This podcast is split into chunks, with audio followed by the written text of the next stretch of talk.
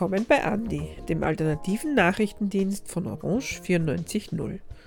Am Mikrofon begrüßt euch Margit Wolfsberger und ich habe die heutige Sendung auch zusammengestellt. Sie enthält folgende interessante Beiträge. Stefan Resch berichtet am Anfang über die 13. Armutskonferenz in Salzburg, die Ende Mai stattfand und das Thema Es brennt hatte. Dabei ging es um die Zusammenschau von Klimakrise und Krise des Sozialsystems. Als nächstes berichtet Kirby Collins über die Veganmania im Museumsquartier in Wien dieses Wochenende und den Animal Rights Day. Stefan Resch war außerdem bei der Augustin-Pressekonferenz, auch Ende Mai, und berichtet über die neue Verkaufskampagne des Augustins, der unter anderem nun mit einer Gutscheinmünze, nämlich der Gusti, erworben werden kann. Sarah Roland bringt in den Kurznachrichten das Thema Aufforstung auf der Rax gegen die Wohnungsspekulation in Tirol und Schutzmaßnahmen für die Fiakerpferde in Wien. Am Schluss bringen wir dann noch einen Gastbeitrag und zwar von Radio Lora aus München zur gesunden Ernährung von Kindern, denn auch in Deutschland haben die Kinder in der Corona-Zeit einiges an Gewicht zugelegt.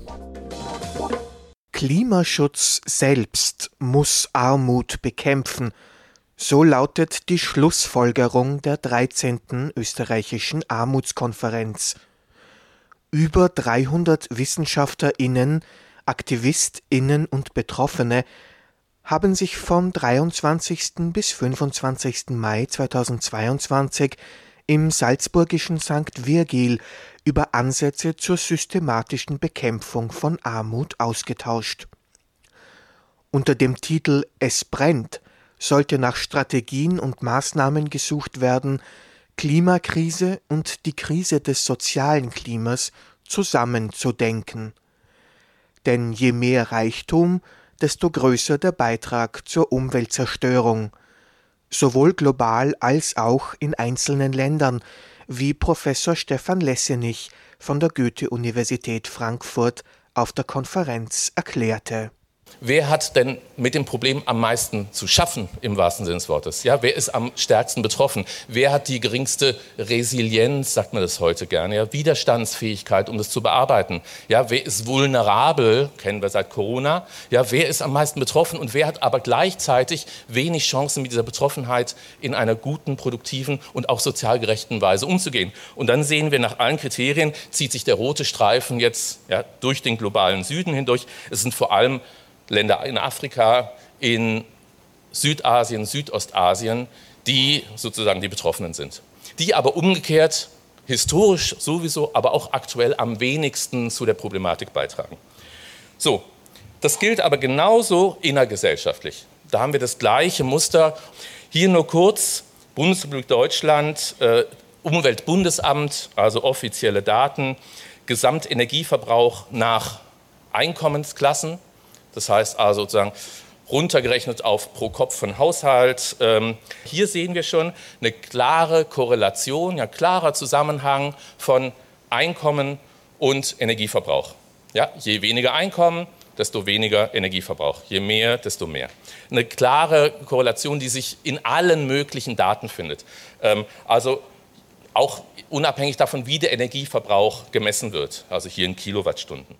Die Auswirkungen des Klimawandels treffen nicht alle gleich. Wer arm ist, ist auch durch die Klimakrise stärker gefährdet. Schon jetzt müssen Menschen mit geringeren Einkommen einen größeren Teil ihrer Ausgaben für Dinge wie Nahrungsmittel aufwenden, deren Preise immer weiter ansteigen.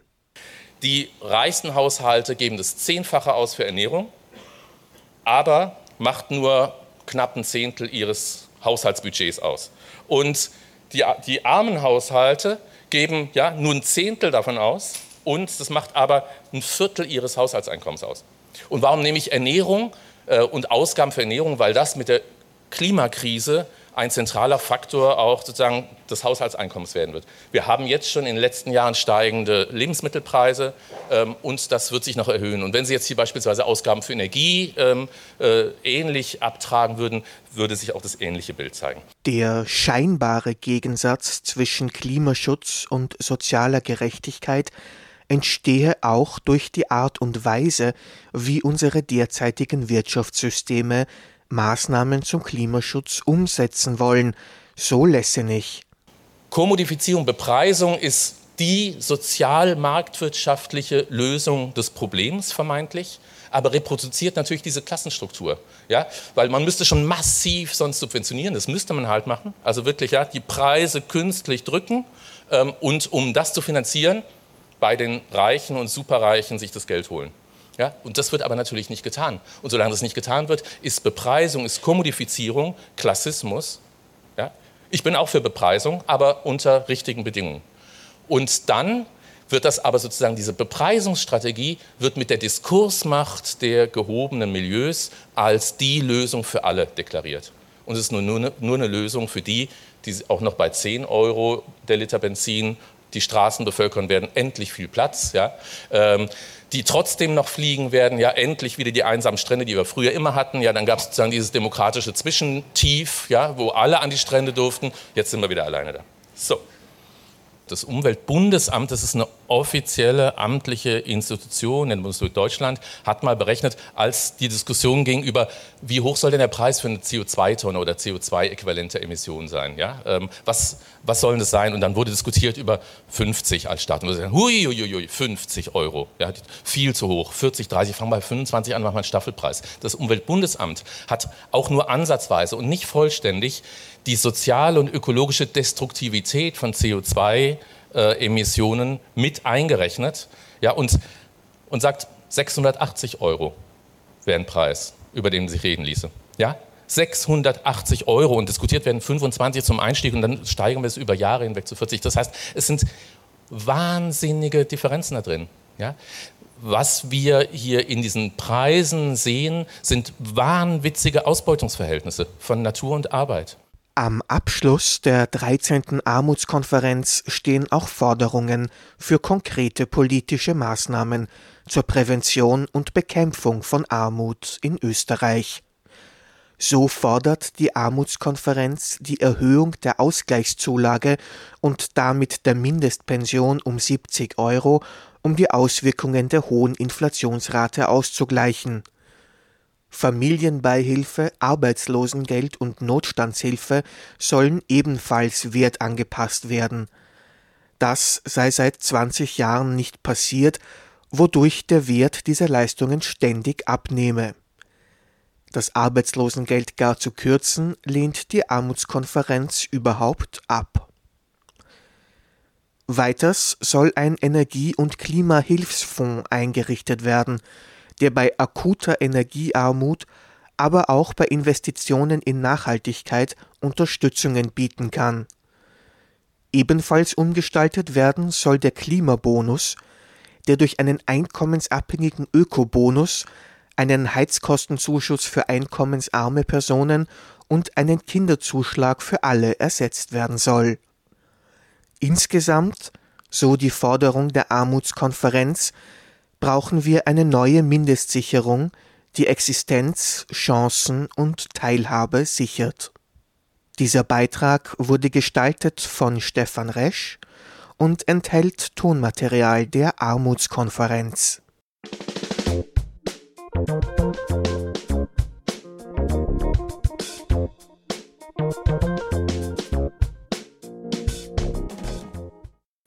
Wird ein spannendes Wochenende für Tierschutzaktivistinnen und vegane Interessierte.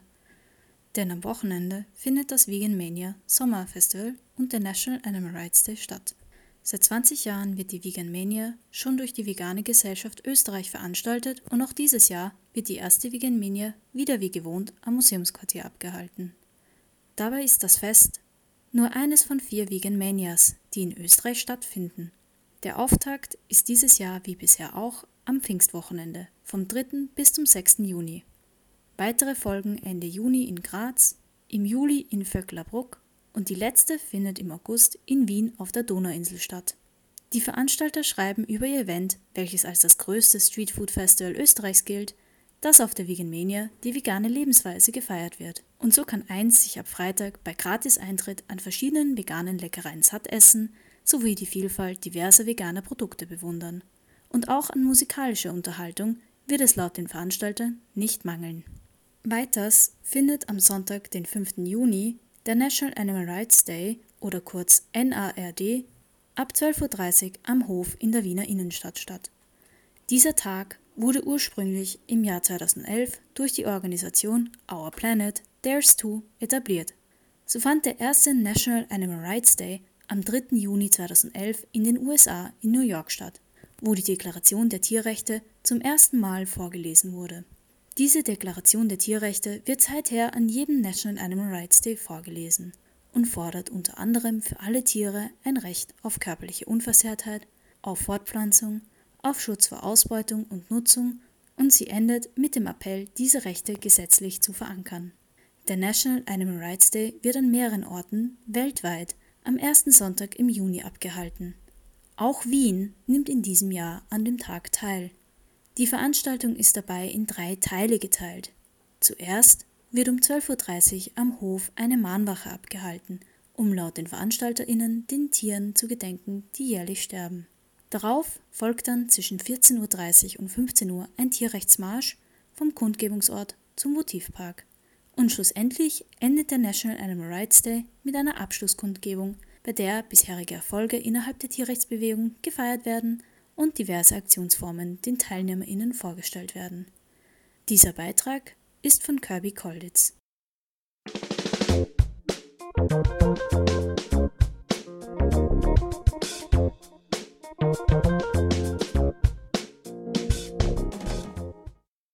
Die Corona-Pandemie hat auch der Straßenzeitung Augustin zugesetzt. Weniger Menschen waren und sind auf den Straßen der Stadt unterwegs, Kontakt und damit bargeldlose Zahlungen wurden forciert, Immer weniger verkaufte Zeitungen waren die Folge. Darunter leiden Verkäuferinnen wie Bright Oyero. Sie erzählt über ihren Arbeitsalltag während der Pandemie. Und während dieser Epidemie, ich war in einem Platz, wo ich arbeite, in der Neubaugasse, vier Stunden habe ich gebracht. Ich bin nur mit 50 Cent nach Hause gegangen. Keine Ergossen, nur 50, 50 Cent äh, Geschenk. Ich habe schon so gerechnet, vier Stunden, dreieinhalb Stunden. Also, ich habe schon dreimal gerechnet. Ich war in einem anderen Platz, versuche an einem anderen Platz zu arbeiten. Mit drei Stunden komme ich mit äh, vielleicht 1,50 Euro nach Hause. Ich konnte keine Agoste verkaufen. Ich konnte nicht mehr, weil ich wollte mehr Agoste kaufen. Aber wenn ich kaufen, wie soll ich, wie soll ich das verkaufen? Äh, wie soll, wie soll ich machen mit der restlichen Sache? Auch der Augustin selbst ist durch die gesunkenen Verkäufe in eine schwierige Situation geraten, finanziert sich das Projekt doch zu 60 Prozent aus den Verkäufen der Zeitung. Jetzt soll der Augustin wieder stärker im Bewusstsein der Stadt verankert werden. Das Mittel der Wahl dafür ist eine Kampagne sowohl in der physischen Öffentlichkeit als auch im virtuellen Raum. Es ist wichtig, äh, dass der Augustin wieder gekauft wird. Ähm, nicht nur für den Augustin selber und für die Leute, die ihn verkaufen, äh, auch für die Leserinnen und Leser, weil der Augustin ist, unsere Meinung ist besser für alle. Und das ist auch schon der Einstieg in die Kampagne, die wir jetzt vorstellen wollen. Ähm, wir haben gemeinsam mit der Agentur P&B eine Kampagne entwickelt, die äh, darauf abzielt, dass man eben den Augustin wieder im Bewusstsein verankert mit äh, humorvollen Slogans und äh, erklärt den Leuten, warum er eigentlich besser ist. Besser für ganz besser als, als manche denken, die sich vielleicht denken, ja, das ist nur ein Sozialprojekt, was aber nicht stimmt, weil es ist eine wichtige Zeitung, die man lesen kann und selbst wenn es, also ja, und ein Sozialprojekt. Also er ist besser für dein Gehirn als eine Gratiszeitung. Äh, er ist besser für deinen Kreislauf als ein Online-Forum und äh, er ist besser für den Geldbörsel als ein Regierungsinserat. Ähm, was auch darauf äh, ähm, anspielt, dass der Augustin nämlich völlig unabhängig ist. Also wir kriegen keine Förderungen, weder von irgendeiner Partei, noch von der Stadt Wien, noch von irgendeiner Kirche oder sonst was. Äh, wir finden, der Augustin finanziert sich rein durch die Straßenverkäufe, durch Inserate, bei denen wir natürlich aber auch sehr selektiv sind und sein müssen, weil wir einfach aufgrund der Glaubwürdigkeit nicht jedes Inserat nehmen können. Also ich sage jetzt Hausnummer irgendeine ähm, Ölfirma oder ja. Ähm, also genau, insofern äh, sind wir auch tatsächlich unabhängig. Das Herzstück der Kampagne soll den Augustin auch in Zeiten immer weiter abnehmender Bargeldzahlungen einfacher zu kaufen machen. Die Gutscheinmünze Gusti. Also das ist jetzt eh nichts Neues für uns, dass das Bargeld in den Geldbörseln immer weniger wird. Das ist durch Corona hat sich das noch einmal verstärkt. Ähm, und ich möchte uns jetzt sozusagen, äh, genau, so schaut unsere neue Währung aus, die Gusti. Ja. Äh, die Gusti ist eine äh, Gutscheinmünze aus Holz. Äh, und der Sinn ist, also die hat sozusagen den Wert eines Augustins. Also ich kann, die Gusti kann bei uns entweder im Webshop oder im Augustinbüro gekauft werden. Und wenn ich die dann dem Verkäufer oder der Verkäuferin gebe, bekomme ich eine aktuelle Ausgabe dafür. Ja? Das heißt, ich brauche kein Bargeld mehr einstecken haben, sondern ich habe die Gusti einstecken im Apparat und kann sozusagen jederzeit einen Augustin kaufen. Ja? eignet sich auch hervorragend als Geschenk, äh, als Gutschein, weil zu allen möglichen Anlässen schenkt man ja gern mal was her. Und äh, dass man jetzt Gutscheine oder auch Münzen, gibt es ja schon von äh, Unternehmen herschenkt, damit die Leute was kaufen können, wäre das natürlich auch eine gute Alternative. Denn der Augustin ist nicht nur ein Sozialprojekt, sondern bietet unabhängigen Journalismus zu Politik, Gesellschaft und Kultur in der Stadt.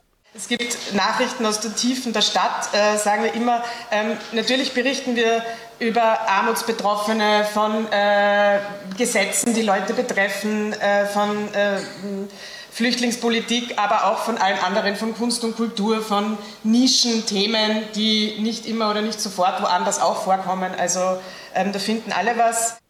Dieser Beitrag wurde gestaltet von Stefan Resch.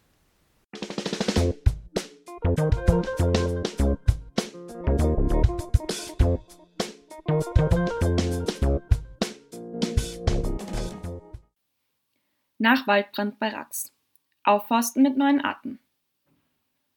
Ungefähr sieben Monate nach dem verheerenden Waldbrand im Wiener Quellenschutzgebiet an der Rax geht die Aufforstung zügig voran. Neue, wärmeliebende Baumarten sollen den Klimawandel besser standhalten. Im Zuge der Aufforstungsarbeiten werden an den Klimawandel besser angepasste Bäume gepflanzt. Nach der Eiszeit setzten sich kälteliebende Bäume in Mitteleuropa und auch Österreich durch. Nun brauchte man laut Förstern wärmeliebende Bäume wie eine Buche oder eine Eiche. Das sind Baumarten, die tief hinunterwurzeln.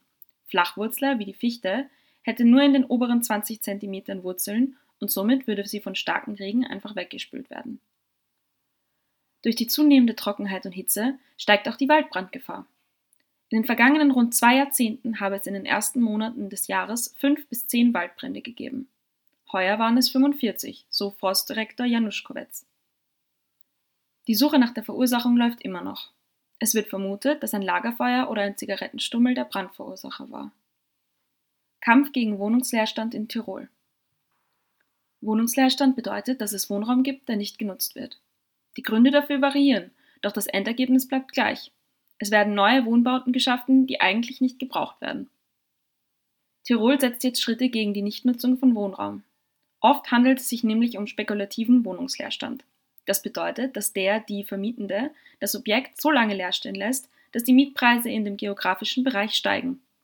Das führt zur Gentrifizierung, also dass nur noch die Leute dort leben können, die einer gewissen Einkommensklasse entsprechen. Ebenso muss für die Mobilität ein Verkehrs- und Straßennetz geschaffen werden, was zur Versiegelung der Böden führt. Das schadet wiederum der Umwelt massiv. Um gegen den Leerstand vorzugehen, setzt die Tiroler Landesregierung nun einen ersten Schritt. So wurde ein Gesetzesentwurf ausgearbeitet, der im Juli dem Landtag zur Beschlussfassung vorgelegt wird. Dieser sieht vor, dass ein Wohnungsleerstand ab sechs Monaten besteuert wird. Die regulären Sätze reichen von 10 bis 25 Euro pro Quadratmeter bei bis zu 30 Quadratmetern Nutzfläche bis hin zu 90 bis 215 Euro bei einer Nutzfläche von mehr als 250 Quadratmetern. Sollte der Gesetzesentwurf im Landtag grünes Licht bekommen, so treten die Regelungen mit 1. Jänner kommenden Jahres in Kraft. Spannend bleibt, ob die Bundesländer diesem Vorbild folgen werden. Das Leiden der Fiakerpferde in Wien. Erneut hat der Tierschutzverein eine Petition gegen den Fiakerbetrieb in Wien gestartet. Fiakerpferde und ihre Kutscher haben eine Tradition in Wien. Zusätzlich zu den Rümpfen der Nase wegen des Geruchs, den die Wiener Innenstadt prägt, bleibt bei den meisten nur ein Kopfschütteln für diese Tradition über. Dicht gedrängt stehen die Pferde im Hochsommer hintereinander und leiden aufgrund der grausamen Umstände. Nicht nur ist der Asphalt viel zu heiß, sondern auch der Lärm der Autos führt zu starken Stressreaktionen. Häufig wurde letzten Sommer von kollabierenden Pferden in der Wiener Innenstadt berichtet. Doch was ist nun zu tun? Laut dem Wiener Tierschutzverein wäre eine deutliche Verbesserung die Auslagerung aus der Innenstadt hin zu Außenbezirken. So könnte laut der Präsidentin des Wiener Tierschutzvereins Madeleine Petrovic die Tradition erhalten bleiben, ohne zu viel Tierleid zu erzeugen. Eine Abschaffung der Fiaker steht nicht zur Debatte. Dies waren die Kurznachrichten, gestaltet von Sarah Roland.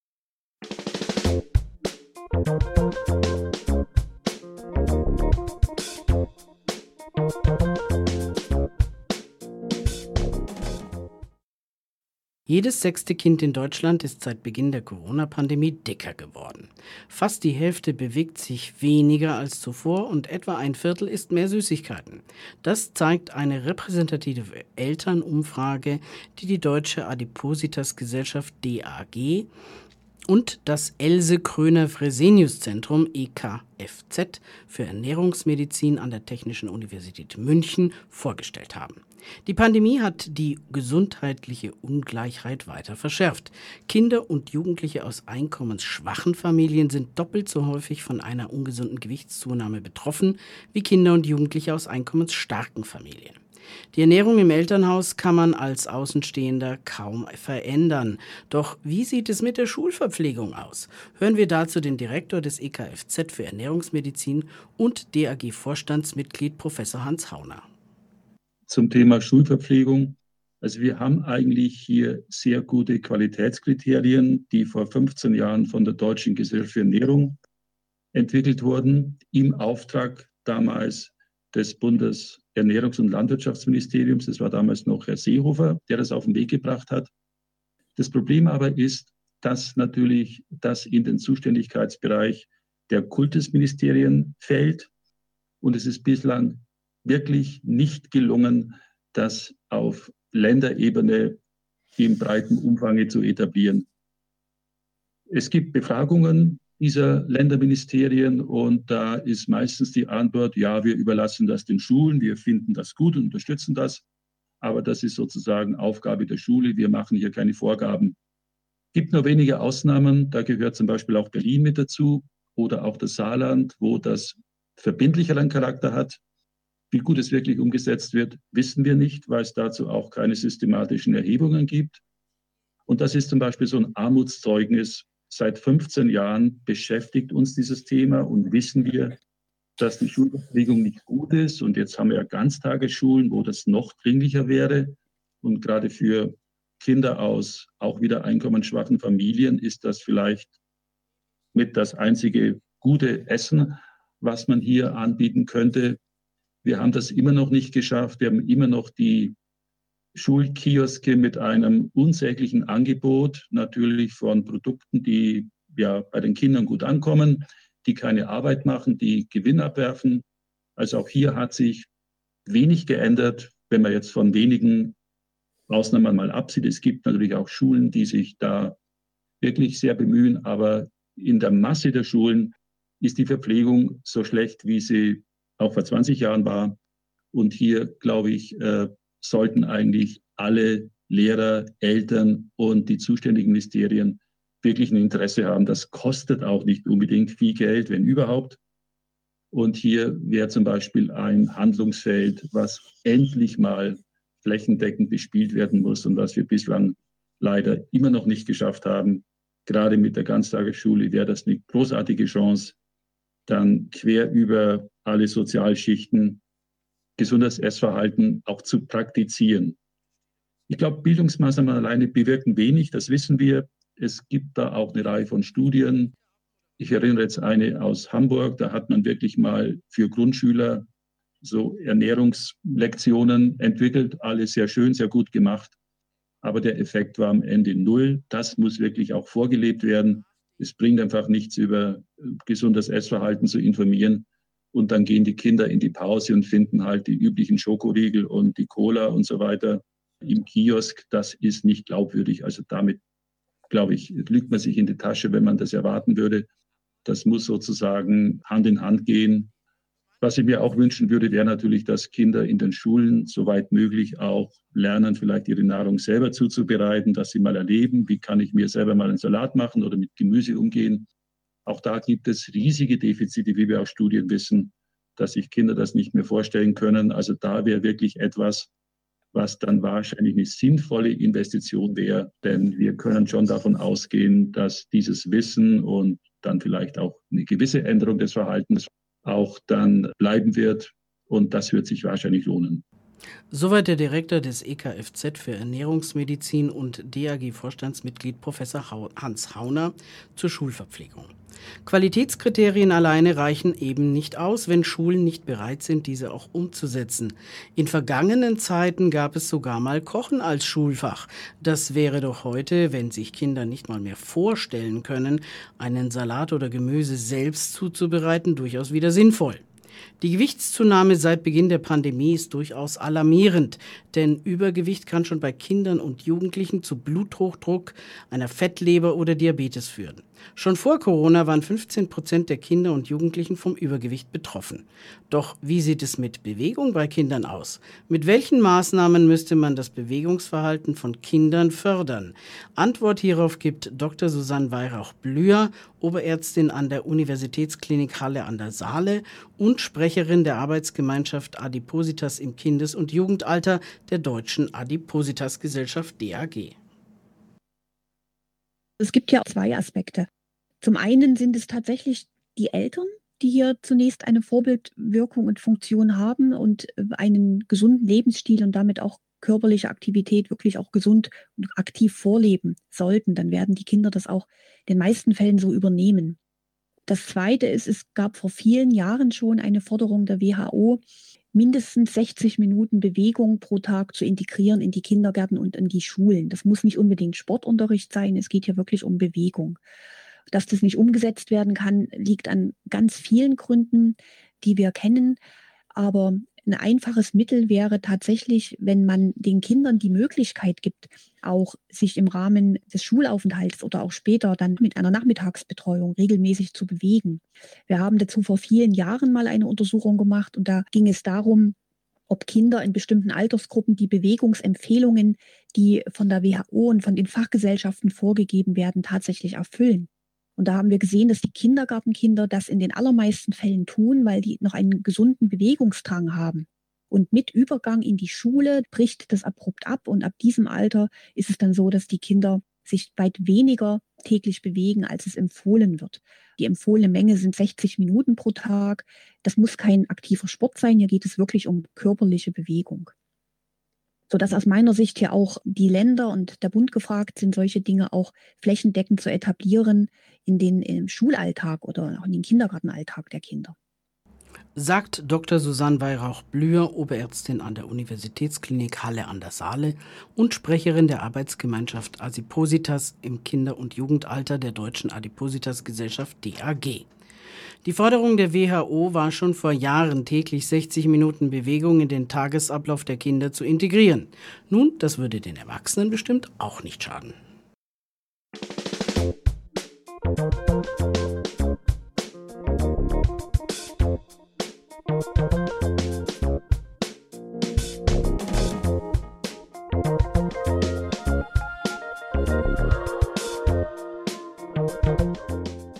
Das war Andi, der alternative Nachrichtendienst von Orange 94.0. Jeden Freitag von 17 bis 17.30 Uhr. Nachzuhören gibt es alle Beiträge auf cba.media. Wir wünschen noch einen schönen Tag und freuen uns auf ein Wiederhören nächsten Freitag.